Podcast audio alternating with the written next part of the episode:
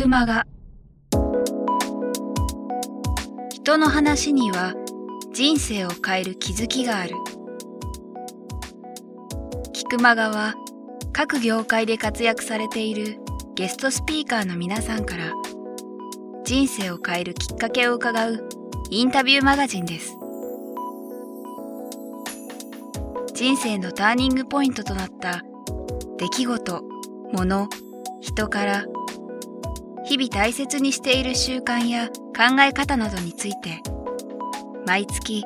あなたの明日に響くインタビューをお届けします。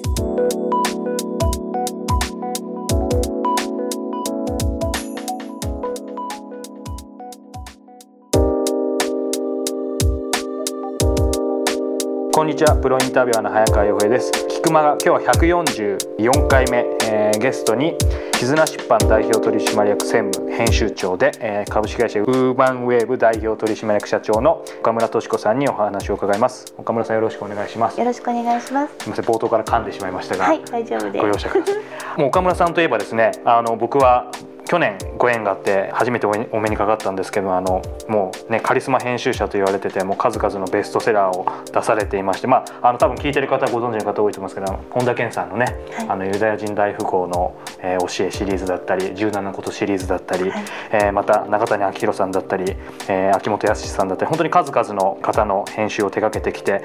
おそらく部数は世に出した部数も 何百万部だと思うんですけども本当にそういったあの岡村さんに今日お話を伺えることを非常に楽しみにさせていただいてました。早速なんですけどもあのこの先ほど冒頭でも「絆出版」と「ウーマンウェーブ」っていう、はい、あの社名を出させていただきましたけども、はい、まあ、出版社だとは思うんですけども、はい、どういう会社で今岡村さんどういうことをされているんでしょうか？絆出版はですね、はい、えーと、去年、えー、2013年の3月にスタートした出版社なんですけれどもあの社長が桜井秀則といいまして、はい、えー、えーと口説きの神様とか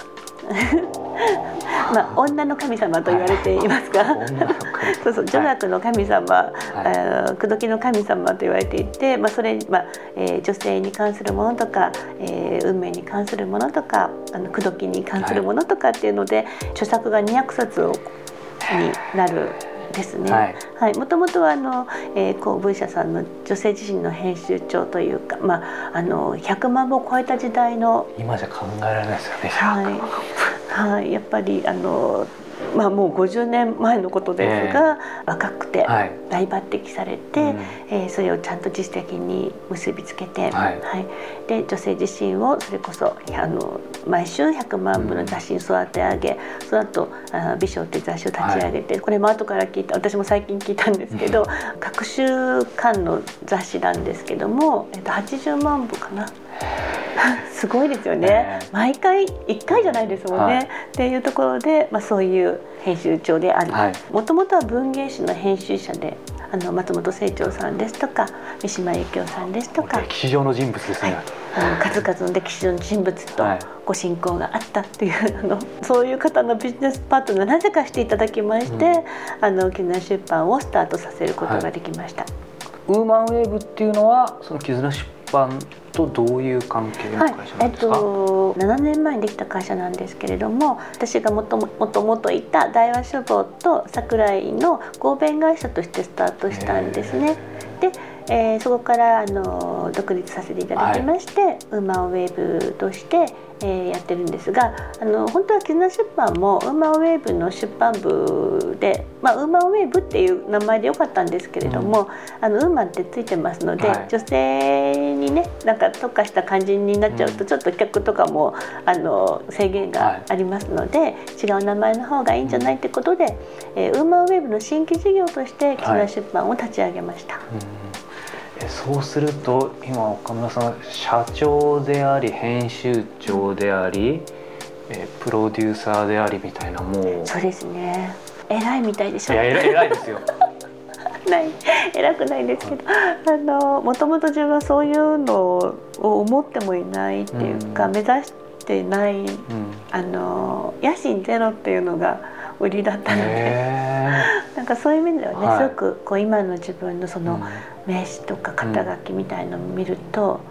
すごいなって思います。今はあまりじゃあその肩書きとかそういうのはあんまりじ、まあ、実感ないというかあんまりご自身は全く意識してないってことはないでしょうけど、はい、全く意識してないと思ってたんですけどでも木村出版ができてあのウーマンウェブではあの桜井が会長であの私が社長なんですね。はい、で木村出版は、まあ、桜井の実績もありますので、うん、桜井が社長で私は専務になるんですね。はい、最近ちょっと前まで私は社長って呼ばれてたまあ、外に行くと社長って呼んでくださる方もいらっしゃるんですけど、はい、最近社内とかで専務って呼ばれたりすると、うん、格下げになったような気分で、はい、なんか私格下げかと思って。っ ていうか意外に私役職に結構こだわってたので みたいな。自分のこう人間小ささをちょっとあの思い知るような感じがありますけど。ただ基本的にはまあたまたまなのでね全然。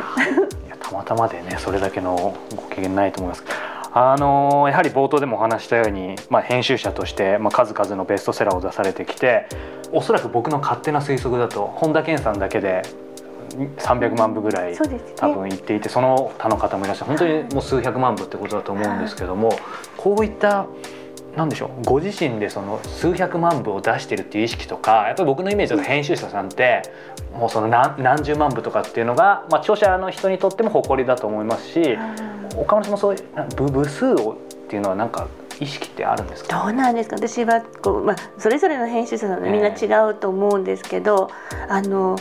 なんていうかいいもの出してれば売れるみたいな感覚がありまして、うん、ややるからにはその何何万そうですね。あそれはあの本田健さんのあの図解版のユダヤ人大富豪の詩を出した時に、はい、あの自分にとっては衝撃的なことがあってその時から部数を意識したっていうことはあるかもしれませんね。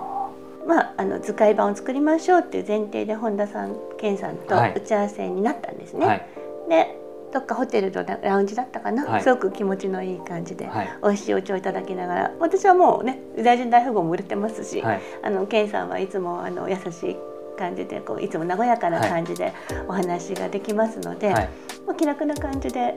あの今日もいい企画が決まるななんて思って、こう気楽に行ったんですね。うん、まあ一応準備としてはあの、まあ、こんな感じっていうのを一応作って持ってたんですけれども。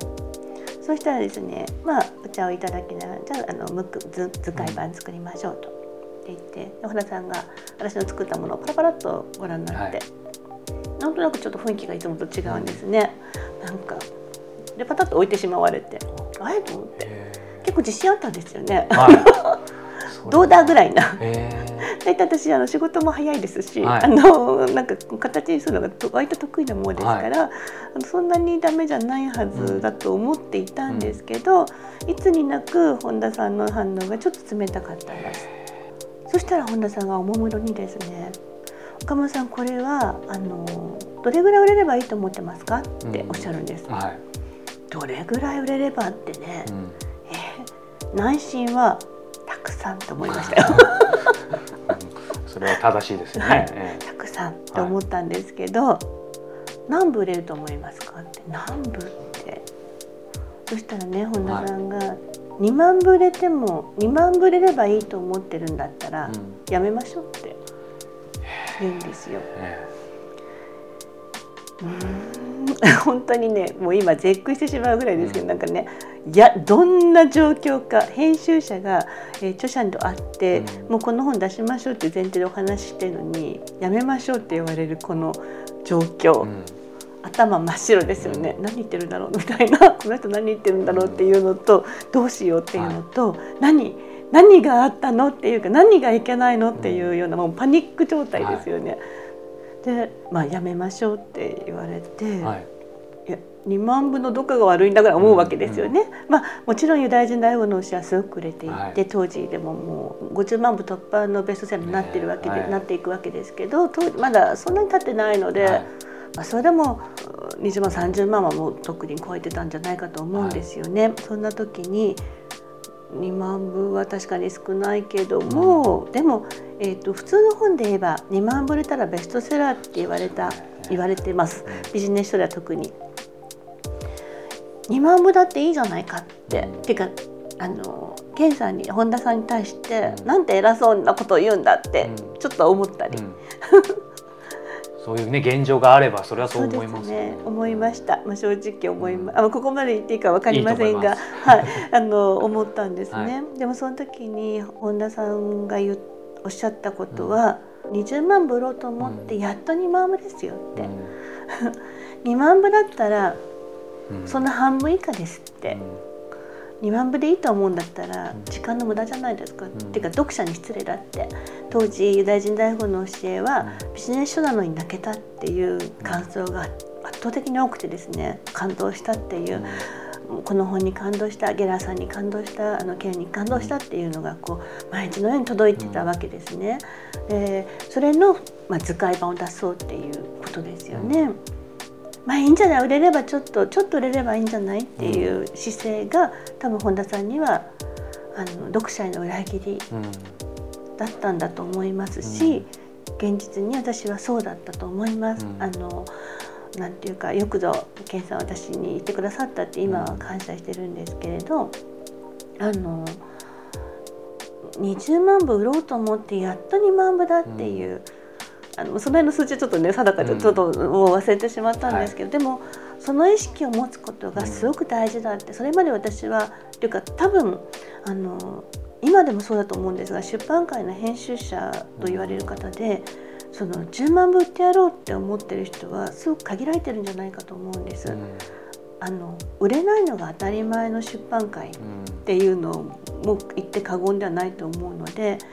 部数なんていうのは、まあ、ちょっとうん素人じゃないしねみたいな、うん、知ってるからこそ言えないんですね。でもでもそれじゃいけないんだっていうことを教えていただいたのがそのやっぱ健さんの言葉でしたね。で私そこから本当にそのそのその時から部数をすごく意識するようになったんですけど、はい、あの例えば想定を決めるっていう時タイトルを決めるっていう時に、はい、まあ出版社ではあのえーと、会議が持たれたり編集者と著者の間でこういう形でって考えても営業が入ったり、まあ、会社としてあのこれでいいかどうかっていう会議が持たれたりしますけども、えー、その時にこの本は10万ぶれていいかどうかっていうふうに考えるようになったんですね。うん、タイトルが決まる、はい、そのタイトルは10万部売れるタイトルかどうか。うん、10万売れた売れた時に恥ずかしくないタイトルかどうか。もしくは想定がカバーのデザインが上がってきた時に、はい、これは10万分になってもいい想定かどうかっていうふうに考えるとすごく分かりやすいんですよね。うん、あのいやいやこれはなんか初版止まりな想定だよねって思うわけですよね。なんかほらちょっと弱いなとか、はい。なんかちょっとこう回りくどいなみたいなのってありますよね。でもなんだかよくわかんないパワーがあるとか、うん、なんとなくこう、うん、ななんだろう書店さんにずっと並んでても恥ずかしくないデザインっていうか、うんはい、そういうのってやっぱあると思っていて、その時にこれは10万部売れてもいいかどうかっていうふうに考えるのっていうのは、すごくこうなんて言うんですかね大事なことだと思ってるんですね。うん。みんなそう考えるべきだと思ってるぐらい大事なことだし、うん、私やっぱりその本田さんのその図解版はやめましょうって言われたあの時点でのことからやっぱすごく意識が変わったんですね。うん、本田さんに教えられ教えていただいたことっていうのはすごくたくさんあるしあの、まあ、自分の運命がいろいろ変わったとは思ってるんですが。うんで皆さんねユダヤ人大富豪を出したのがそうそうでしょっていうふうに言われることは確かにその通りなんですけど私の中の一番のその何て言うんですかねカルチャーショックというか、はい、まあ、衝撃的な本田さんとのことで一番先に思い出すのはやっぱその「やめましょう」って言われたあの時だしあの時からこう自分のこう歩く道は変わったようにも感じています。